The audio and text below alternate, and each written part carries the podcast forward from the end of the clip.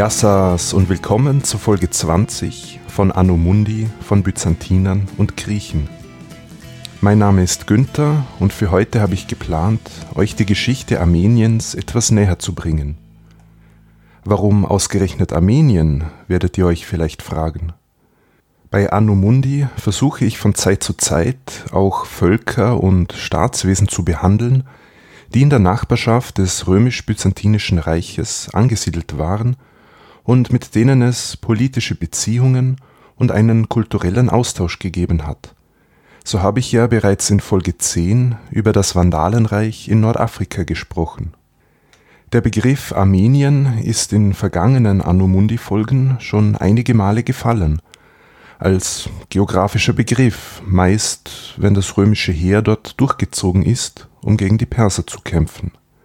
Das armenische Hochland war aber natürlich weit mehr als ein Durchzugsgebiet. Armenien, das namentlich im 6. Jahrhundert vor Christus zum ersten Mal erwähnt wird, ist ein Raum, in dem sich eine eigene Sprache und Kultur herausgebildet hat und der meist eine politische Autonomie genoss. Seit dem ersten vorchristlichen Jahrhundert war Armenien ein Nachbar des römischen Reiches und war teilweise direkt in das römische Staatswesen integriert oder zumindest von diesem abhängig. Aber die Römer waren nicht das einzige Großreich der Antike, das Einfluss auf den armenischen Raum ausübte. Da gab es zuvor schon die Assyrer, die Meder, die persischen Achämeniden, die Seleukiden, die Parther und schließlich das persische Sassanidenreich bis zur Expansion der Araber. In der heutigen Folge schauen wir uns die armenische Geschichte an und wir beginnen bei den Anfängen der historischen Zeit, also ab dem Zeitpunkt, ab dem es schriftliche Quellen aus dieser Region bzw. über diese Region gibt. Und enden werden wir im 7. Jahrhundert nach Christus, also mit der arabischen Expansion. Der Schwerpunkt wird also auf der Antike und der Spätantike liegen als Armenien zwischen zwei Großreichen gelegen ist, zwischen dem römischen Reich im Westen und den persischen Reichen der Parther und der Sassaniden im Süden und Südosten. Ein wichtiger Wendepunkt, auf den ich heute ebenfalls eingehen will, ist die Christianisierung des Landes und die Entwicklung einer eigenen armenischen Schrift und einer eigenen Literatur, was ab der Spätantike die armenische Identität maßgeblich geprägt hat. Die nachbarschaftlichen Beziehungen zum römisch-byzantinischen Reich brachen im siebten nachchristlichen Jahrhundert keineswegs ab, sondern blieben fast über das gesamte Mittelalter hinweg bestehen. Wir werden uns aber noch etwas für die Zukunft aufbewahren und werden Armenien und seine Beziehungen zum mittelalterlichen römischen Reich in einer späteren Folge behandeln zum Einstieg müssen wir Armenien einmal geografisch verorten. Wenn man an Armenien denkt, dann kommt einem vermutlich als erstes die Republik Armenien in den Sinn, die 1991 von der Sowjetunion unabhängig geworden ist. Man denkt also an einen kleinen Staat, südlich des Kaukasusgebirges gelegen, der flächenmäßig nicht einmal halb so groß ist wie Österreich. Das historische Armenien beziehungsweise das Gebiet, das in früheren Zeiten von Armenien besiedelt war, war aber wesentlich größer. Es umfasste weite Teile der heutigen Osttürkei, Teile der heutigen Staaten Georgien und Aserbaidschan sowie Gebiete im Nordwesten des heutigen Iran. Den Kern Armeniens bildet ein Hochland, das zwischen dem Mittelmeer, dem Schwarzen Meer und dem Kaspischen Meer liegt im Westen grenzt das historische Armenien an das anatolische Hochland, das bis zu 1000 Meter über dem Meeresspiegel liegt. Das armenische Hochland liegt auf 1000 bis 2000 Metern und im Osten geht es ins iranische Plateau über, das auf 600 bis 1500 Metern liegt. Das armenische Hochland ist sehr gebirgig mit Bergen, die über 3000 Meter hoch sind. Die höchste Erhebung ist der Berg Ararat, der heute in der Türkei liegt und der über 5000 Metern Seehöhe aufweist. Im Süden schließen die Tieflandsteppen von Syrien und Mesopotamien an. Im Norden haben wir das Kaukasusgebirge, das sich vom Schwarzen Meer bis zum Kaspischen Meer zieht. Wie gesagt, haben wir es hier mit einem gebirgigen Gebiet zu tun, das wiederum in einzelne kleinere Plateaus gegliedert und von Tälern und Schluchten durchzogen ist. Es hat dort vergleichsweise niedrige Niederschlagsmengen, ist wenig bewaldet und für die landwirtschaftliche Nutzung ist eine Bewässerung notwendig. Das ist eine Folge davon, dass dieser Raum von mehreren Gebirgen umschlossen ist. Im Nordwesten vom Pontusgebirge, im Nordosten vom kleinen und vom großen Kaukasus, im Südosten vom Sagrosgebirge und im Südwesten vom Taurusgebirge. Strategisch gesehen hatte das armenische Hochland eine günstige Lage, da von dort aus die benachbarten tiefer liegenden Gebiete kontrolliert werden konnten der Weg in das Hochland hinauf war allerdings weit und mühsam. Trotz des gebirgigen Terrains war Armenien aber nie isoliert. Es war immer Durchzugsgebiet von Händlern und von Armeen und es war immer wieder das Ziel von Eroberungen. Man kann sagen, dass Armenien einerseits Profiteur seiner Lage war, wie im Bereich des Handels, aber auch Opfer, was sich durch Eroberungen ausdrückte. Der wichtigste Fluss Armeniens ist der Arax oder Araxes auf Griechisch. Dieser fließt an den wichtigsten antiken Städten vorbei und mündet in das Kaspische Meer. Heute ist der Arax Grenzfluss zwischen Armenien und der Türkei beziehungsweise zwischen Armenien, Aserbaidschan und Iran. Auch zwei Oberläufe des Euphrat haben ihren Ausgangspunkt im historischen Armenien. Sie fließen zunächst nach Westen dann nach Süden und Südosten und der Euphrat fließt schließlich durch Mesopotamien bis in den Persischen Golf. Wenn man sich eine Karte der Region ansieht, und ich werde euch mehrere Links in die Shownotes geben, dann stechen einem drei große Seen ins Auge. Der höchstgelegene See ist der Seewansee, ein Süßwassersee auf 1900 Metern in der heutigen Republik Armenien. In der heutigen Osttürkei liegt der Wansee. Dieser ist allerdings alkalisch, hat also einen hohen pH-Wert und einen hohen Salzgehalt und sein Wasser ist dadurch nicht trinkbar. Der Wansee ist ein Steppensee, hat also keinen Abfluss. Der dritte große See des historischen Armenien ist der Urmia-See, der heute im Iran liegt. Dieser hat ebenfalls keinen Abfluss und er weist einen Salzgehalt auf, der fast dem des Toten Meeres entspricht. Der Urmia-See ist eher seicht und durch Wassermangel in jüngster Zeit schon zu großen Teilen ausgetrocknet. Vom Breitengrad her müsste Armenien eigentlich in einer gemäßigten Klimazone liegen, was aber durch die Seehöhe relativiert wird. Die umgebenden hohen Gebirge vermindern den Luftaustausch was zu einem eher kontinentalen Klima führt, also zu langen, kalten und trockenen Wintern und zu kurzen, heißen und trockenen Sommern. Trotz der an sich fruchtbaren Böden ist für die Landwirtschaft also eine Bewässerung notwendig. Im Winter kommt es aber zu Niederschlag in Form von Schnee, was zu großen Wassermengen im Frühjahr führt. Viele Berge des historischen Armenien waren Vulkane, die schon vor der historischen Zeit erloschen sind. Dies hat Einfluss auf die Zusammensetzung der Böden und man findet dort vulkanisches Gestein wie Obsidian oder Tuffstein vor. Es gibt Thermalquellen und die Gegend wird regelmäßig von Erdbeben heimgesucht. Das letzte schwere Erdbeben, das großen Schaden angerichtet hatte, fand im Jahr 1988 statt die Landschaft Armeniens wirkt abseits der bewässerten Gebiete eher karg und es gibt, wie gesagt, wenig Wald. Es wachsen aber die unterschiedlichsten Obstsorten, nämlich Äpfel, Birnen, Pfirsiche, Pflaumen, Aprikosen, Kirschen, Melonen und auch Wein. Das historische Armenien galt schon in der Antike und im Mittelalter als gutes Jagdgebiet man fand dort Wildziegen, Wildschafe, Wölfe, Füchse, Berglöwen, Hirsche, Antilopen, Schakale, Bären, Luchse und Wildschweine. Als domestizierte Tiere sind Rinder, Büffel, Esel, Maultiere, Ziegen und Schafe üblich. Kamele und Schweine eher selten, und ursprünglich gab es in Armenien auch Wildpferde. Die tiefer gelegenen Gebiete im Süden sind eher geprägt von Landwirtschaft, während im Hochland eher Viehhaltung und Tierzucht betrieben wird. Das historische Armenien weist auch Vorkommen von Bodenschätzen auf, wie Mineralien, Kupfer, Eisen, Zink, Blei, Zinn, Silber und auch Gold. Und das vulkanische Tuffgestein konnte für den Bau von Gebäuden verwendet werden. Beginnen wir nun mit dem historischen Überblick. Die erste Kultur mit Schriftlichkeit, die wir auf dem Gebiet Armeniens fassen können, ist Urartu.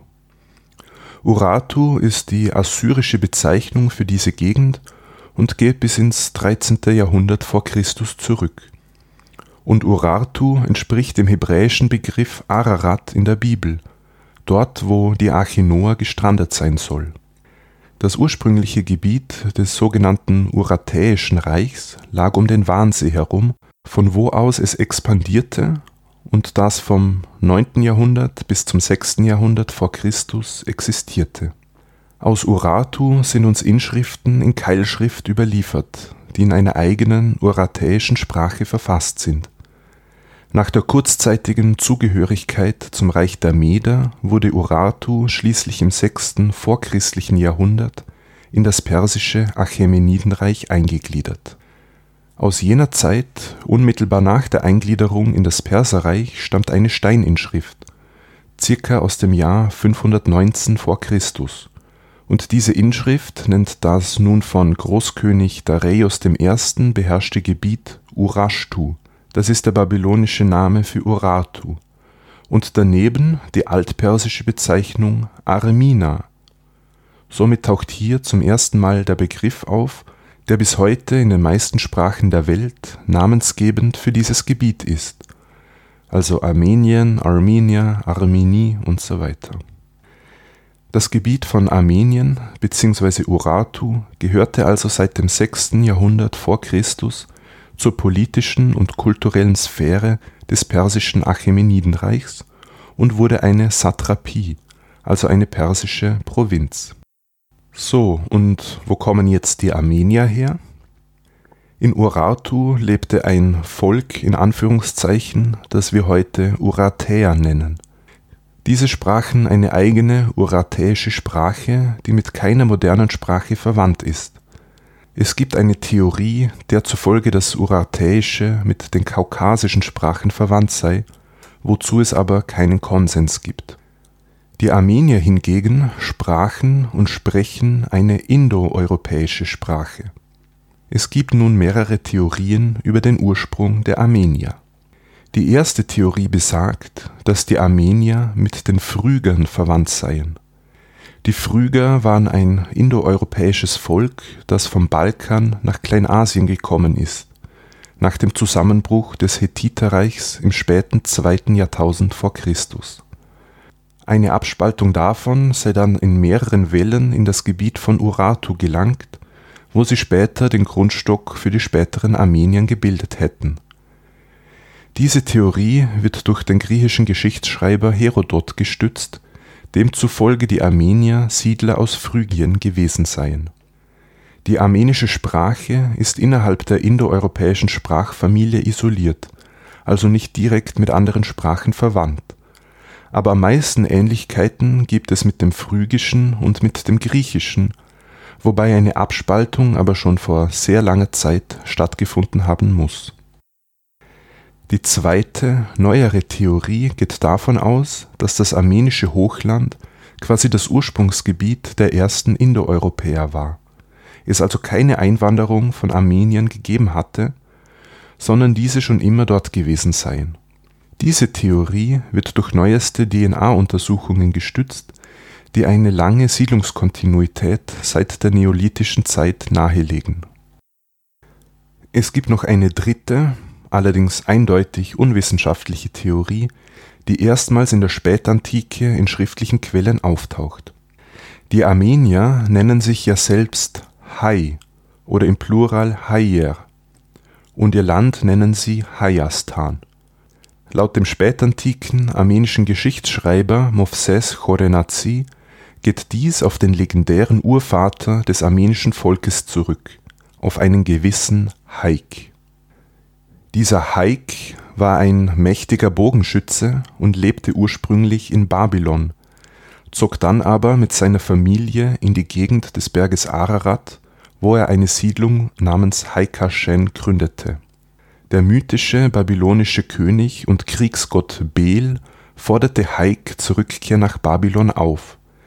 Er weigerte sich aber und es kam bei einem Bergpass zu einer Schlacht der Giganten, wo Haik den Bel besiegen konnte.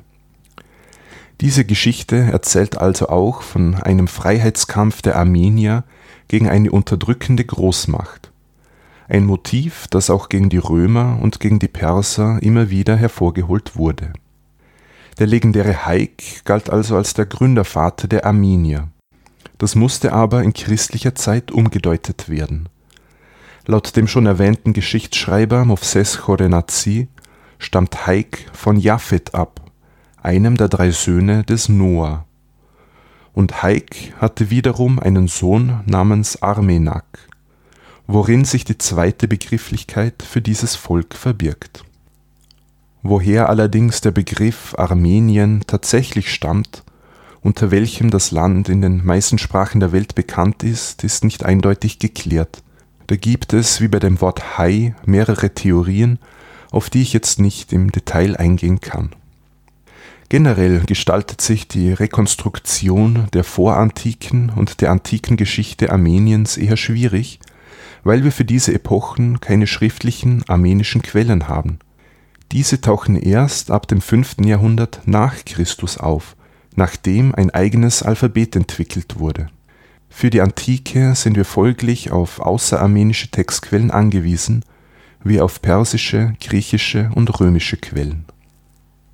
Egal welche Theorie über den Ursprung der Armenier nun stimmen mag, es ist davon auszugehen, dass die Armenier spätestens seit dem Ende des zweiten Jahrtausends vor Christus in diesem Hochland lebten und wo sie mit den Uratäern interagierten, die schriftliche und materielle Quellen hinterließen, darunter ca. 400 Steininschriften in Keilschrift.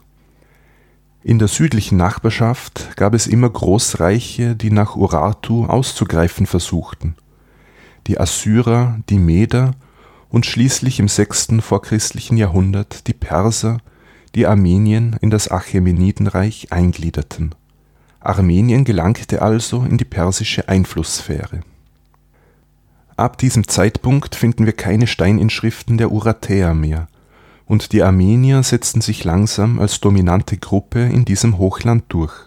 Als Satrapie, also als persische Provinz, war man folglich verpflichtet, Steuern an Persien zu entrichten und im Kriegsfall militärischen Dienst zu leisten Generell konnte sich Armenien aber relativ autonom entwickeln, denn die Perser gaben sich als tolerant, solange die Verpflichtungen eingehalten wurden. So mussten armenische Soldaten im persischen Heer dienen, wie etwa im Krieg gegen die Griechen unter Großkönig Xerxes im Jahr 480 v. Chr. oder 150 Jahre später in der Schlacht bei Gaugamela gegen den Makedonenkönig Alexander den Großen für diese Zeit ist also ein persischer Einfluss auf Armenien erkennbar, und zwar in allen kulturellen Bereichen. So übernahm die Mehrheit der Bevölkerung die Religion des Zoroastrismus, also die dominierende Religion in Persien. Es gab auch eine eigene Herrscherdynastie in Armenien, die Dynastie der Orontiden, die die Satrapen, also die Provinzstatthalter, stellten und diese Familie der Orontiden war über familiäre Verbindungen mit der Dynastie der persischen Großkönige verwandt. Das persische Reich der Achämeniden ging aber schließlich durch die Eroberungszüge von Alexander dem Großen unter. Alexander war selbst nie in Armenien, aber er schickte einen Gouverneur in diese Region, doch dürfte die makedonische Autorität dort nur sehr schwach ausgeprägt gewesen sein nach der Aufteilung des Alexanderreiches nach dessen Tod übernahmen die Seleukiden mehr oder weniger die Nachfolge des Perserreichs und wurden somit der neue große Nachbar Armeniens. Man anerkannte dort die seleukidische Oberhoheit, konnte allerdings eine gewisse Autonomie aufrechterhalten und die schon erwähnte Dynastie der Orontiden blieb an der Macht. Im frühen zweiten Jahrhundert vor Christus erlitt das Seleukidenreich schließlich mehrere Niederlagen gegen das aufstrebende Römische Reich und es verlor die Kontrolle über seine nördlichen Gebiete. In dieser Zeit revoltierte ein armenisch-seleukidischer General namens Artaches oder auf Griechisch Artaxias, der sich zum armenischen König aufschwang Artaches gehörte wahrscheinlich zu einer Seitenlinie der zuvor herrschenden Orontiden-Dynastie. Trotzdem wird ab Artaches von einer neuen armenischen Dynastie gesprochen, der Dynastie der Artaxiden. König Artaches vergrößerte sein Herrschaftsgebiet und er ließ eine neue Hauptstadt bauen, die Artaschat oder Artaxata genannt wurde. Armenien stieg zu einem wichtigen Handelszentrum auf was sich dadurch zeigt, dass dort viele hellenistische Münzen gefunden wurden. Und man kann für jene Zeit einen verstärkten Einfluss der hellenistischen Kultur auf Armenien beobachten, was in gewisser Weise der kulturellen Hegemonie der Perser Konkurrenz machte. Es kam zum Beispiel zu Gründungen von städtischen Zentren, von denen es im ländlich und tribal geprägten Armenien bis dahin nur wenige gab und zwar wurden die im hellenistischen Stil errichtet. Und wie gesagt, wurde Armenien in den internationalen Handel eingebunden und es wurden eigene Münzen nach griechischem Vorbild und mit griechischer Umschrift geprägt. Die griechische Sprache wurde zumindest von der gebildeten Schicht gelernt und angewandt. Man übernahm das griechische Recht und den seleukidischen Kalender und es wurden Bronzestatuen von griechischen Göttern errichtet die persische Kultur wurde aber keineswegs zur Gänze verdrängt. Die Namen der Könige waren weiterhin persisch und die zoroastrischen Götter wurden weiterhin verehrt, obgleich es zu einer Gleichsetzung mit den griechischen Gottheiten kam, was aber im gesamten hellenistischen Raum üblich war. Es entstand also durch die Symbiose von griechischen, persischen und lokalen Elementen eine eigene armenische Kultur im ersten Jahrhundert vor Christus kam es nun zu einer interessanten Konstellation. Das Seleukidenreich war im Untergang begriffen, und das nächste Großreich, das Partherreich, war noch nicht mächtig genug, um in allen Gebieten die Nachfolge anzutreten. Gleichzeitig hatte das römische Reich im Osten noch nicht richtig Fuß gefasst. Dieses Machtvakuum eröffnete für Armenien ein Window of Opportunity unter dem armenischen König Tigran II. oder Tigran dem Großen erlangte Armenien seine größte geografische Ausdehnung. Tigran expandierte nach Süden und verbündete sich mit Mithridates VI., dem König von Pontos, der zugleich sein Schwiegervater war. Armenien annektierte Teile des Iran und Mesopotamiens, Syrien inklusive Antiochia Kilikien und sogar Teile Palästinas. Tigran der Große herrschte also im ersten vorchristlichen Jahrhundert über ein Reich, das vom Kaspischen Meer bis zum Mittelmeer reichte. Er selbst nahm den persischen Titel König der Könige an und ließ eine neue Hauptstadt bauen, die er in hellenistischer Manier nach sich selbst Tigranakert benannte durch die Annexion hellenisierter Gebiete verstärkte sich auch der Einfluss des Griechischen, zumindest am Königshof, wo griechische Rhetoren und Philosophen verkehrten und wo wohl Griechisch die Umgangssprache wurde. Das Hofzeremoniell blieb aber weiterhin persisch und in den Augen der Römer blieb der armenische König ein orientalischer Monarch das Reich Tigrans des Großen, das man sich natürlich nicht als Zentralstaat vorstellen darf, war aber äußerst kurzlebig. Sein Schwiegervater Mithridates war in mehrere Kriege mit dem römischen Reich verwickelt, und als dieser nach einer Niederlage nach Armenien floh, forderten die Römer dessen Auslieferung. Tigran weigerte sich, und es kam zu römischen Feldzügen gegen Armenien unter Lucullus und Pompeius in deren Folge die armenischen Städte Tigranakert und Artaxata erobert wurden. Schließlich musste König Tigran 66/65 v. Chr. einem Friedensvertrag mit Rom zustimmen. Er verlor alle eroberten Gebiete, Armenien wurde also auf das Kernland zurückgestutzt und er musste 6000 Talente Silber als Tribut zahlen.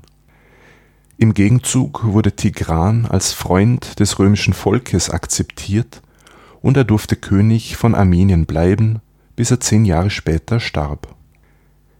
In dieser Zeit bildete sich schließlich der Dualismus heraus, der für Jahrhunderte den Nahen Osten prägen sollte und der sich auch auf Armenien auswirkte. Im Westen gab es als neuen mächtigen Nachbarn das römische Reich und im Süden, Südosten das persisch geprägte Partherreich unter der Führung der Dynastie der Arsakiden. Und beide, also Römer und Parther, kämpften in weiterer Folge ständig darum, ihren Einfluss auf Kosten des anderen zu erweitern Tigrans Sohn und Nachfolger versuchte noch, die Unabhängigkeit Armeniens zu bewahren. Er schlug sich zunächst auf die Seite der Römer und unterstützte Crassus auf seinem Partherfeldzug mit Kavallerie und mit ortskundigen Begleitern. Der Feldzug von 53 v. Chr. endete aber mit der Schlacht bei Karä im nördlichen Mesopotamien in einer vernichtenden Niederlage für die Römer nach dem Tod von Gaius Julius Caesar schlug sich der armenische König dann auf die Seite der Parther. Er verheiratete seine Schwester mit dem parthischen Thronfolger und kämpfte in Syrien gegen die Römer in der Zeit von 42 bis 40 v. Chr. Zur Zeit des zweiten Triumvirats unterstützte der armenische König Marcus Antonius bei seinen Kampagnen gegen die Parther Angeblich desertierten die Armenier und Mark Anton wertete dies als Verrat. Er fiel in Armenien ein und ließ den König Artavast, dessen Sohn und die ganze königliche Familie nach Ägypten deportieren, wo sie an einem Triumphzug Mark Antons teilnehmen mussten.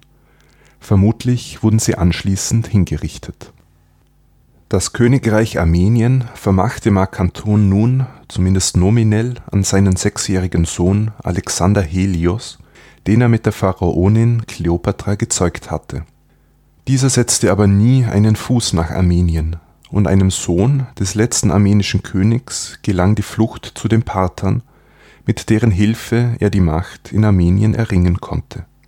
Es herrschten also wieder die Könige aus dem Artaxidengeschlecht in Armenien, Allerdings war dieses Königreich ein Spielball der Römer und Parther geworden, die beide ihre Anhänger innerhalb der armenischen Aristokratie hatten. Nur für kurze Zeit herrschende Könige lösten sich, mal mit römischer, mal mit parthischer Unterstützung, auf dem Thron ab. Circa 14 nach Christus wurde mit Tigran V. der letzte Vertreter der Artaxiden-Dynastie abgesetzt und eine Münze aus der Regierungszeit des Augustus trägt die Legende Armenia capta (Armenien wurde erobert). Das Königreich blieb weiterhin im römisch-parthischen Spannungsfeld, konnte aber eine eigene kulturelle Identität bewahren. Ein großer Teil Armeniens war in der Einflusssphäre Roms, es hatte aber einen Autonomiestatus und wurde nicht zur Gänze annektiert es erhielt also nicht den Status einer einfachen Provinz wie die anderen Gebiete der ehemaligen hellenistischen Königreiche des Ostens. Im ersten nachchristlichen Jahrhundert kam mit Trdat I. bzw. Tiridates I. erstmals ein Vertreter der Arsakiden in Armenien an die Macht. Die Dynastie der Arsakiden herrschte also nicht mehr nur im Partherreich, sondern stellte auch die lokalen Könige in Armenien König Trdat konnte seine Herrschaft aber erst stabilisieren, als er 63 nach Christus mit dem sogenannten Kompromiss von Randea die römische Oberhoheit anerkannte. Trdat legte seine Krone nieder und er reiste anschließend im Jahr 66 nach Christus nach Rom, um sie dort von Kaiser Nero wieder zurückzuerhalten. Den überlieferten Quellen zufolge reiste er nach Rom in Begleitung von seiner Frau von zoroastrischen Priestern und mit 3000 parthischen Kavalleristen. Es wurden ihm zu Ehren Spiele und Festlichkeiten abgehalten, er erhielt zwei Millionen römische Sesterzen und er durfte die armenische Hauptstadt Artashat wieder aufbauen, die von den Römern zerstört worden war. Zu Ehren des Kaisers erhielt die Stadt nun den Namen Neronia. Vertreter der parthischen Arsakiden-Dynastie stellten also von nun an die Könige in Armenien, die ihre Krone aber von Rom erhielten. Nominell unterstanden sie also dem römischen Reich. An dieser Stelle sei noch erwähnt, dass historisch zwischen Armenia Major (Großarmenien) und Armenia Minor (Kleinarmenien) unterschieden werden muss. Großarmenien umfasst den östlichen Teil, also das armenische Kernland, wo jetzt die autonomen Könige der Arsakiden herrschten. Westlich davon, westlich des Euphrat im nordöstlichen Anatolien lag Kleinarmenien, das im ersten Jahrhundert nach Christus in das römische Reich eingegliedert und zur Provinz Kappadokia wurde in Kleinarmenien vollzog sich die Romanisierung bzw. Gräzisierung somit umfangreicher als im autonomen Königreich in Großarmenien. Grundsätzlich blieb der römisch-parthische Kompromiss von Randia in Kraft, mit einem kurzen Intermezzo unter Kaiser Trajan. Er ließ das Königreich Armenien besetzen und als Provinz in das Reich eingliedern es kam aber dort zu Aufständen und Trajans Nachfolger Hadrian kehrte zum Kompromiss zurück und Armenien erhielt wieder einen eigenen König. Innenpolitisch gab es in Armenien immer ein Hin und Her. Mal hatten die pro-römischen, mal die pro-parthischen Fraktionen die Oberhand. Diese Dualität zeigt sich zum Beispiel auch bei den Namen der armenischen Arsakidenherrscher – die oft lateinische und persische Namen miteinander kombinierten, wie Aurelius Pacorus (Pacorus entspricht dem persischen Bakur) oder Aurelius Meritates (Meritates entspricht dem persischen Mirdad). Diese relativ geordneten Verhältnisse im römisch-parthischen Grenzgebiet änderten im dritten nachchristlichen Jahrhundert im Jahr 224 wurde der letzte parthische König gestürzt und es übernahm der Sassanide Ardaschir I. die Macht. Das Partherreich wurde durch das Sassanidenreich ersetzt, das auch als Neupersisches Reich bezeichnet wird. In Armenien herrschte aber weiterhin die parthische Dynastie der Arsakiden, die in Persien abgesetzt worden war die armenischen Könige stellten sich jetzt also gegen Persien und näherten sich Rom an. Die Sassaniden errangen beachtliche militärische Erfolge gegen Rom und so gelangte Armenien kurzzeitig wieder völlig unter die Kontrolle der Perser. Aber auch der persische Erfolg dauerte nicht ewig an und das Äquilibrium, also nun zwischen den Römern und den persischen Sassaniden, wurde in der Region wiederhergestellt unter Kaiser Diokletian wurde die zeitweise abgesetzte Arsakiden-Dynastie wieder auf den armenischen Thron gehoben. Der östliche Teil Armeniens blieb aber unter persischer Oberhoheit, während im westlichen Großarmenien wieder ein armenisches Königreich unter römischer Oberhoheit mit der schon bekannten inneren Autonomie errichtet wurde. An dieser Stelle möchte ich die chronologische Erzählung unterbrechen und einen kurzen Einschub zur Gesellschaft, Kultur und Religion der Armenier in der Zeit der Arsakiden-Dynastie machten, die bis ins 5. Jahrhundert das Land regierte. Trotz des römischen Einflusses blieb Armenien stark persisch geprägt und es gab auf der sprachlichen Ebene einen Austausch zwischen der armenischen und der persischen Sprache. Beide teilen sich dadurch einiges an Vokabular Besonders interessant ist meiner Meinung nach die armenische Herrschaftsstruktur. Die armenische Bevölkerung war in mehrere Klassen unterteilt. Die oberste Schicht stellten die sogenannten Nachachare, was gern mit Magnaten übersetzt wird. Das waren adelige Familien oder Clans, die sich das Gebiet Armeniens unter sich aufteilten. Einer solchen Familie stand ein Oberhaupt vor. Der Besitz gehörte aber der ganzen Familie und wenn das Oberhaupt ohne Nachkommen verstarb, konnte ein anderes Mitglied dieses Clans diese Funktion des Oberhaupts einnehmen. Der Vorsteher eines Nachachar gab auch ein erbliches staatliches Amt an seine Nachkommen weiter. So hatte das Oberhaupt der Arsakiden-Familie das Amt des Königs inne. Andere Oberhäupter hatten wiederum militärische Funktionen, und in christlicher Zeit wurde auch das Amt des armenischen Patriarchen innerhalb eines dieser Clans weitergegeben. Die Nachachare mussten im Kriegsfall Heerfolge leisten. Manche, deren Grundbesitz an der Grenze lag, hatten auch speziell die Aufgabe, eben diese vor Feinden zu schützen. Die Königsdynastie war natürlich immer bestrebt, den Einfluss dieser Familienclans zurückzudrängen, um einen zentralisierten Staat zu errichten. Das gelang aber nie wirklich, und die armenischen Könige waren gezwungen, sich in den wichtigen Fragen mit den Nachacharen abzustimmen.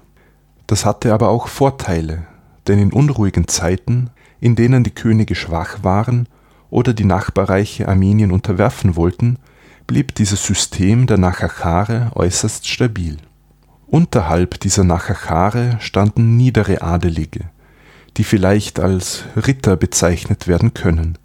Diese bekamen von den Nachacharen Land zugewiesen und mussten im Gegenzug als Kavalleristen zur Verfügung stehen. Der Rest der Bevölkerung, also die überwiegende Mehrheit, waren Nicht-Adelige.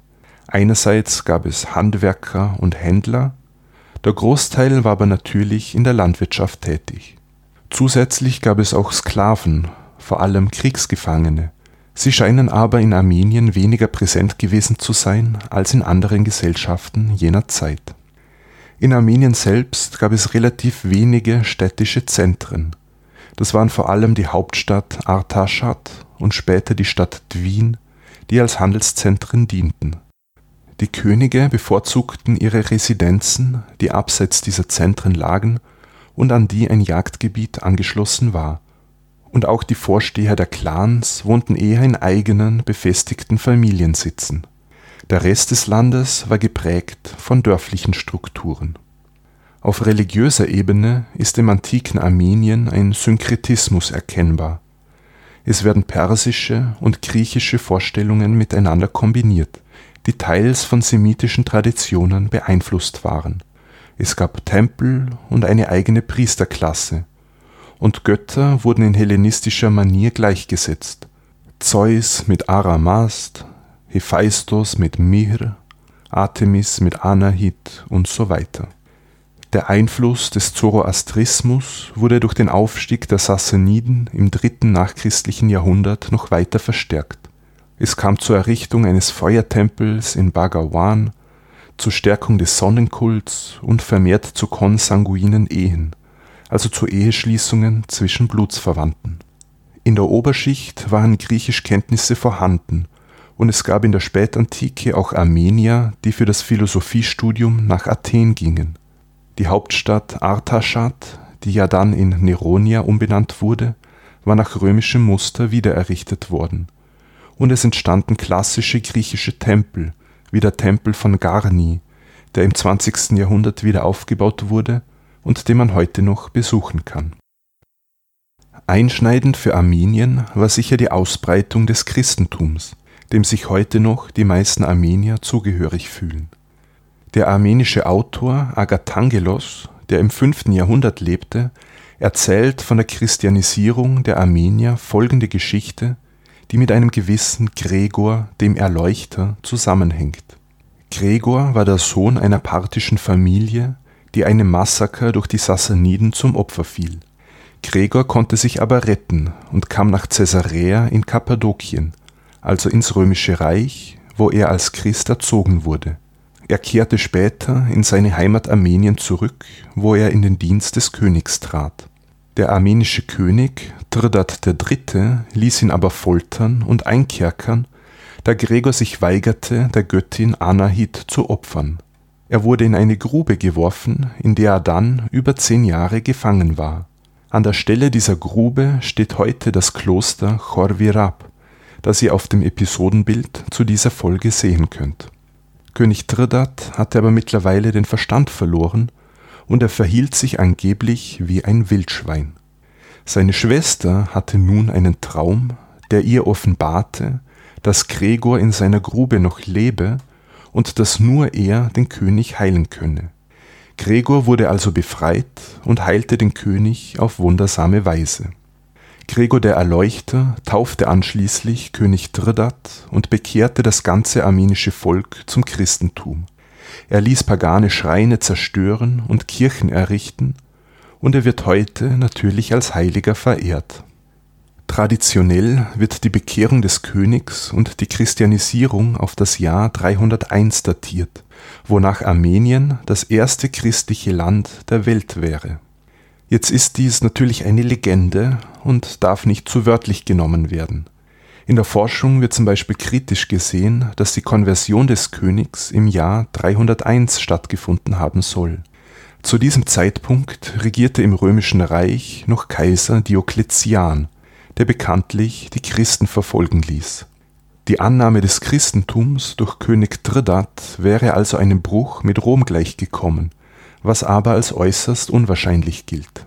Vielmehr geht man davon aus, dass Gregor der Erleuchter nach der Duldung des Christentums durch Konstantin den Großen in Caesarea zum Priester geweiht wurde, also etwa im Jahr 314.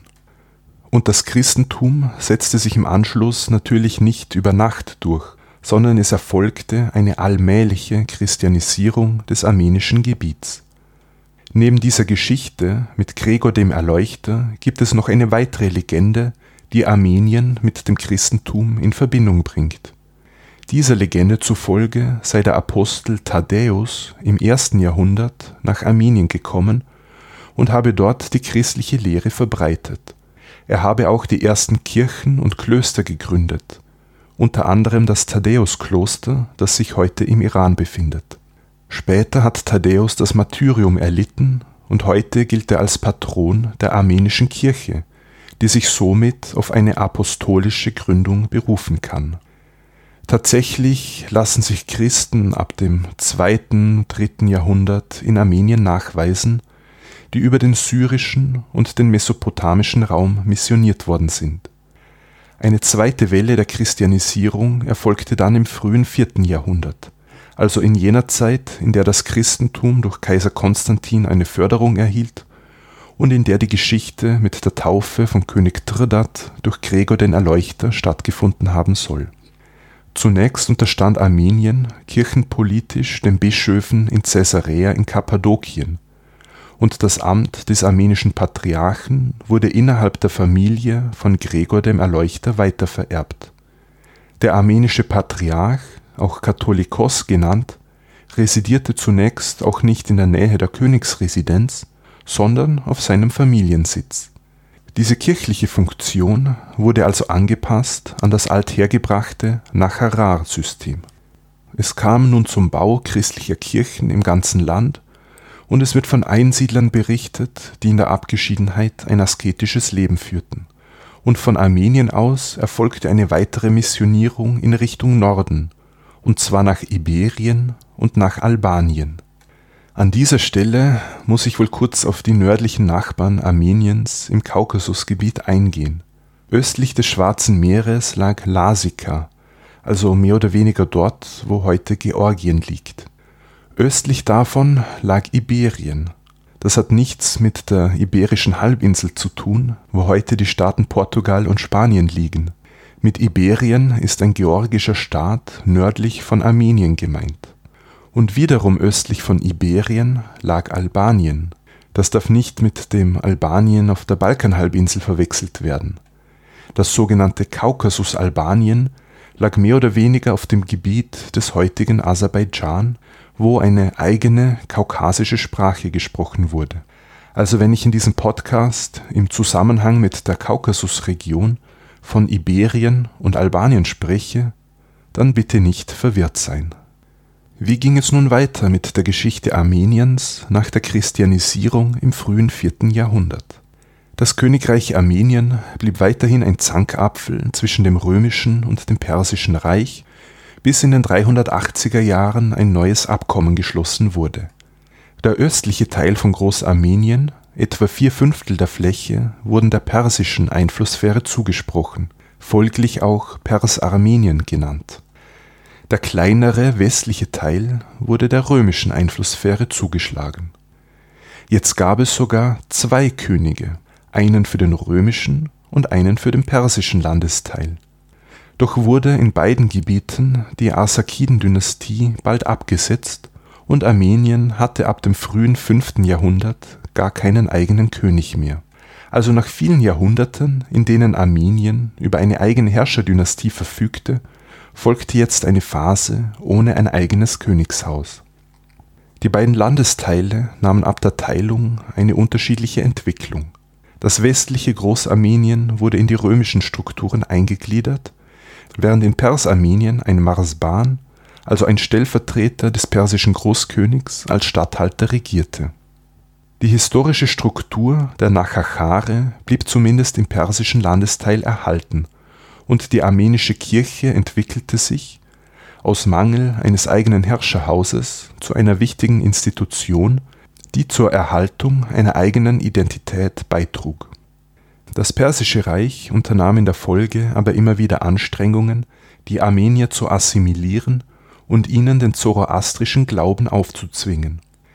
In der armenischen Historiographie, die im 5. Jahrhundert entstand, wurde dieser Kampf als ein Freiheits und Glaubenskampf gegen die feindlichen Perser dargestellt, die Armenien immerzu bedrohten. Ursprünglich war im persischen Sassanidenreich das Verhältnis zum Christentum wenig problematisch. Das änderte sich aber drastisch durch die Anerkennung und die Annahme des Christentums im römischen Reich durch Kaiser Konstantin die Christen im Perserreich wurden folglich als Anhänger und Spione des römischen Kaisers angesehen, die den persischen Staat bedrohten. Es folgten erste groß angelegte Christenverfolgungen unter Großkönig Schapur II. im 4. Jahrhundert, und diese waren immer dann besonders schlimm, wenn Persien gerade im Krieg mit Rom stand. Auch mischte sich der persische Staat gern in die internen kirchlichen Angelegenheiten Armeniens ein zum Beispiel dadurch, dass die armenischen Patriarchen abgesetzt und durch einen loyalen Kandidaten aus einem anderen Gebiet, etwa aus dem syrischen Raum, ersetzt wurden. Dadurch sollte der Kontakt Armeniens zur römischen Reichskirche eingeschränkt und die Bindung zur syrisch geprägten christlichen Kirche in Persien gefördert werden. Die Spannungen in Persarmenien flackerten also immer wieder auf es kam immer wieder zu Aufständen und zu militärischen Auseinandersetzungen mit den Persern. Manchmal gab es für Armenien mehr, manchmal weniger Autonomie.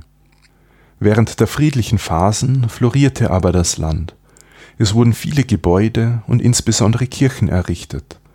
Und der armenische Reichtum wurde auch vom oströmischen Geschichtsschreiber Prokop im 6. Jahrhundert gepriesen. Besonders die Handelsstadt Dwin hob er hervor, die zur neuen Hauptstadt Armeniens aufstieg. Im Gegensatz zu Persarmenien war es im römischen Landesteil friedlicher und man war in die römische Verwaltung eingegliedert.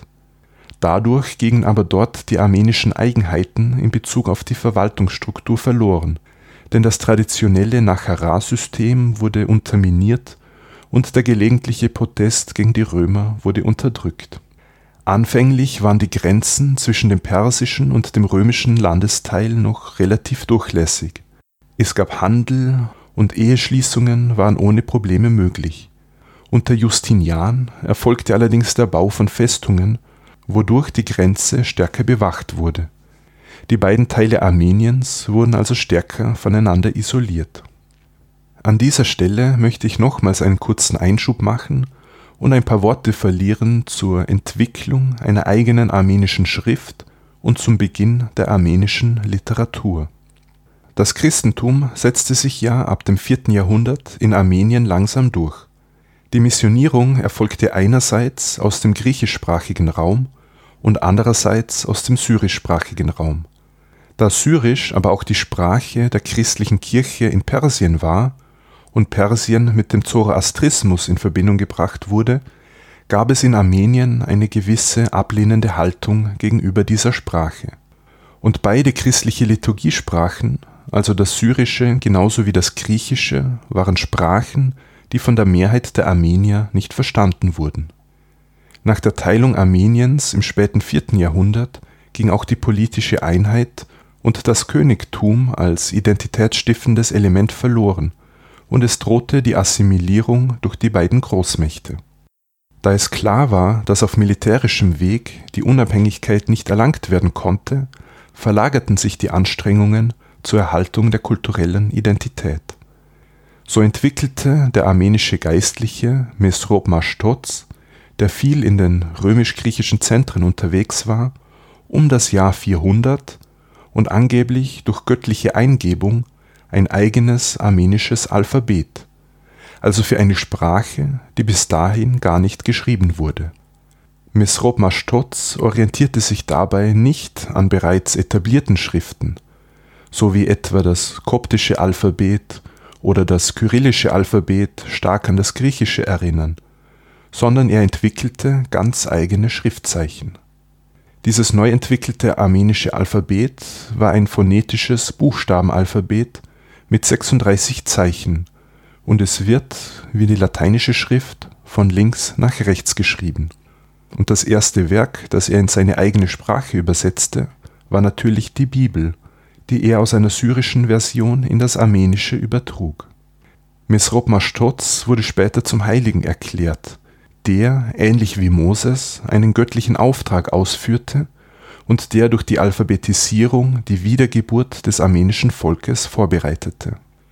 Auf Initiative von Mesrop Mashtoz wurde diese neue Schrift nun in ganz Armenien gelehrt und es entstanden eigens eingerichtete Schulen zu diesem Zweck. Unterstützung erhielt er dabei durch den Katholikos Sahak und durch den König Vramshapu.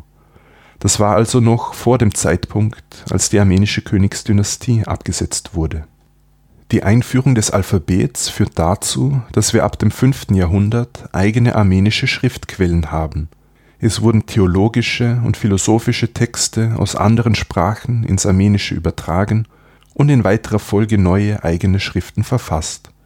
Auch die ersten historiografischen Texte entstanden im 5. Jahrhundert, wie die durch viele Legenden angereicherte Geschichte Armeniens von Movses Chorenazi.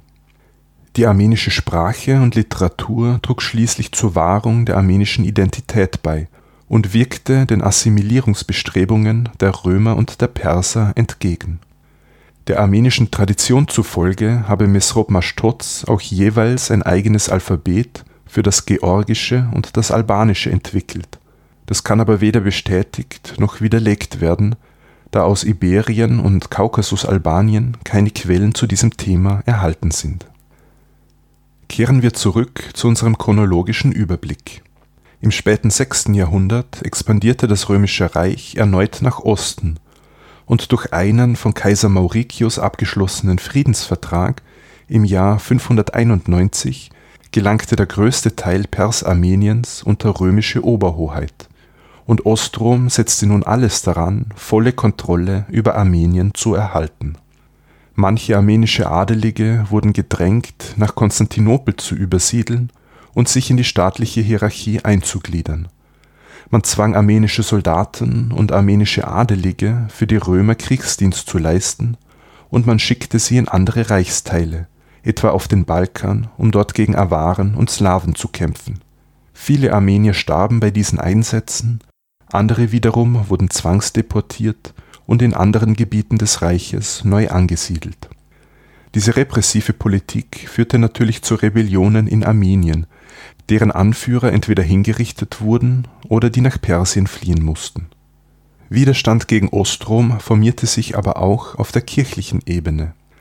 Die armenische Kirche war nämlich seit dem 5. Jahrhundert von der römischen Reichskirche de facto unabhängig durchdrängten die römischen Kaiser jetzt zur Wiedereingliederung. Diese Bestrebungen waren aber wenig erfolgreich, denn in theologischer Hinsicht hatte man sich bereits weit voneinander entfernt. Die armenischen Geistlichen waren nämlich größtenteils Miaphysiten und sie anerkannten das Konzil von Chalkedon, auf dem der Miaphysitismus verurteilt worden war, nicht an. Auf einer armenischen Synode im Jahr 607, die in der Hauptstadt Wien stattfand, wurden die Beschlüsse von Chalkedon sogar explizit verurteilt und es kam zu einem formellen Schisma mit der römischen Reichskirche. Das hatte für Armenien sogar einen Vorteil, denn als die Sassaniden Großarmenien im frühen 7. Jahrhundert wieder ins Perserreich eingliederten, wurden die christlichen Armenier vom Großkönig nicht mehr als Gefahr gesehen, denn sie bildeten jetzt keine kirchliche Einheit mehr mit dem Erzfeind in Konstantinopel Wie wir aber aus der vergangenen Folge, aus Folge 19 wissen, blieb das persische Sassanidenreich nicht mehr lange bestehen. Nach einem langen, entbehrungsreichen Krieg gegen Ostrom tauchte im Süden ein neuer Akteur auf. In den 630er Jahren begannen die Eroberungszüge der muslimischen Araber und im Jahr 640 drangen sie erstmals bis Armenien vor. Sie plünderten dabei die Hauptstadt Dwin und nahmen Gefangene mit sich. Es folgten weitere Plünderungszüge und die oströmischen Kaiser bemühten sich noch um ein gemeinsames Vorgehen mit Armenien, doch ohne großen Erfolg. Theodoros Ereschtuni, der höchste armenische Adelige, schloss 653 ein Abkommen mit dem späteren Kalifen Muawiyah. Die Araber sagten den Armeniern Autonomie und Religionsfreiheit zu und man werde das Land nicht besetzen. Die armenischen Adeligen mussten im Gegenzug die Oberhoheit des Kalifen anerkennen und Heerfolge leisten. Die oströmischen Kaiser bemühten sich in den folgenden Jahrzehnten zwar, die Oberhoheit in Armenien wiederherzustellen, und sie waren damit zeitweise sogar erfolgreich. Doch die Araber gaben ihren Anspruch auf Armenien nicht auf, und circa ab dem Jahr 700 erfolgte eine engere Anbindung an das Kalifat. Es wurde die Provinz Al-Armenia mit der Hauptstadt Dwin eingerichtet, es wurden arabische Garnisonen dort stationiert und die Provinz wurde von einem vom Kalifen eingesetzten Gouverneur kontrolliert. Armenien fiel also in die muslimisch-arabische Einflusssphäre, aber nichtsdestotrotz verblieb Armenien auch nach dem 7. Jahrhundert in der Nachbarschaft des römisch-byzantinischen Reiches und sollte dies für weitere Jahrhunderte bleiben. Es machten auch weiterhin Personen armenischer Abstammung in Byzanz Karriere und manche gelangten sogar bis auf den Kaiserthron. Ich denke aber, für heute lassen wir es gut sein. Wir werden uns der weiteren Geschichte Armeniens und seinen Beziehungen zum Byzantinischen Reich in einer zukünftigen Folge widmen. Ich hoffe, euch hat diese Folge zur armenischen Geschichte gefallen, einem Land, das geprägt wurde durch die persische Kultur einerseits und durch die hellenistische römische Kultur andererseits. Ein Land, das sich lange Zeit im Spannungsfeld zweier Großmächte befand, das aber trotz oder vielleicht gerade wegen der vielen Einflüsse eine eigene Kultur entwickeln und bewahren konnte. Diese wird sichtbar etwa in der eigenen Schrift, in der literarischen Tradition und in der eigenständigen Entwicklung des Christentums. Wenn ihr mir Feedback zu dieser oder zu einer anderen Folge zukommen lassen wollt, dann geht das wie immer per E-Mail an info@anomundi.eu per Twitter, Facebook oder Instagram. Ich danke an dieser Stelle wieder allen, die mir in den letzten Wochen geschrieben haben. Ich freue mich wirklich über jede einzelne Rückmeldung. Auch Sternebewertungen und Rezensionen freuen mich immer sehr. Das ist zum Beispiel möglich bei Apple Podcasts. In diesem Sinne, Yassas und bis zum nächsten Mal bei Anno Mundi.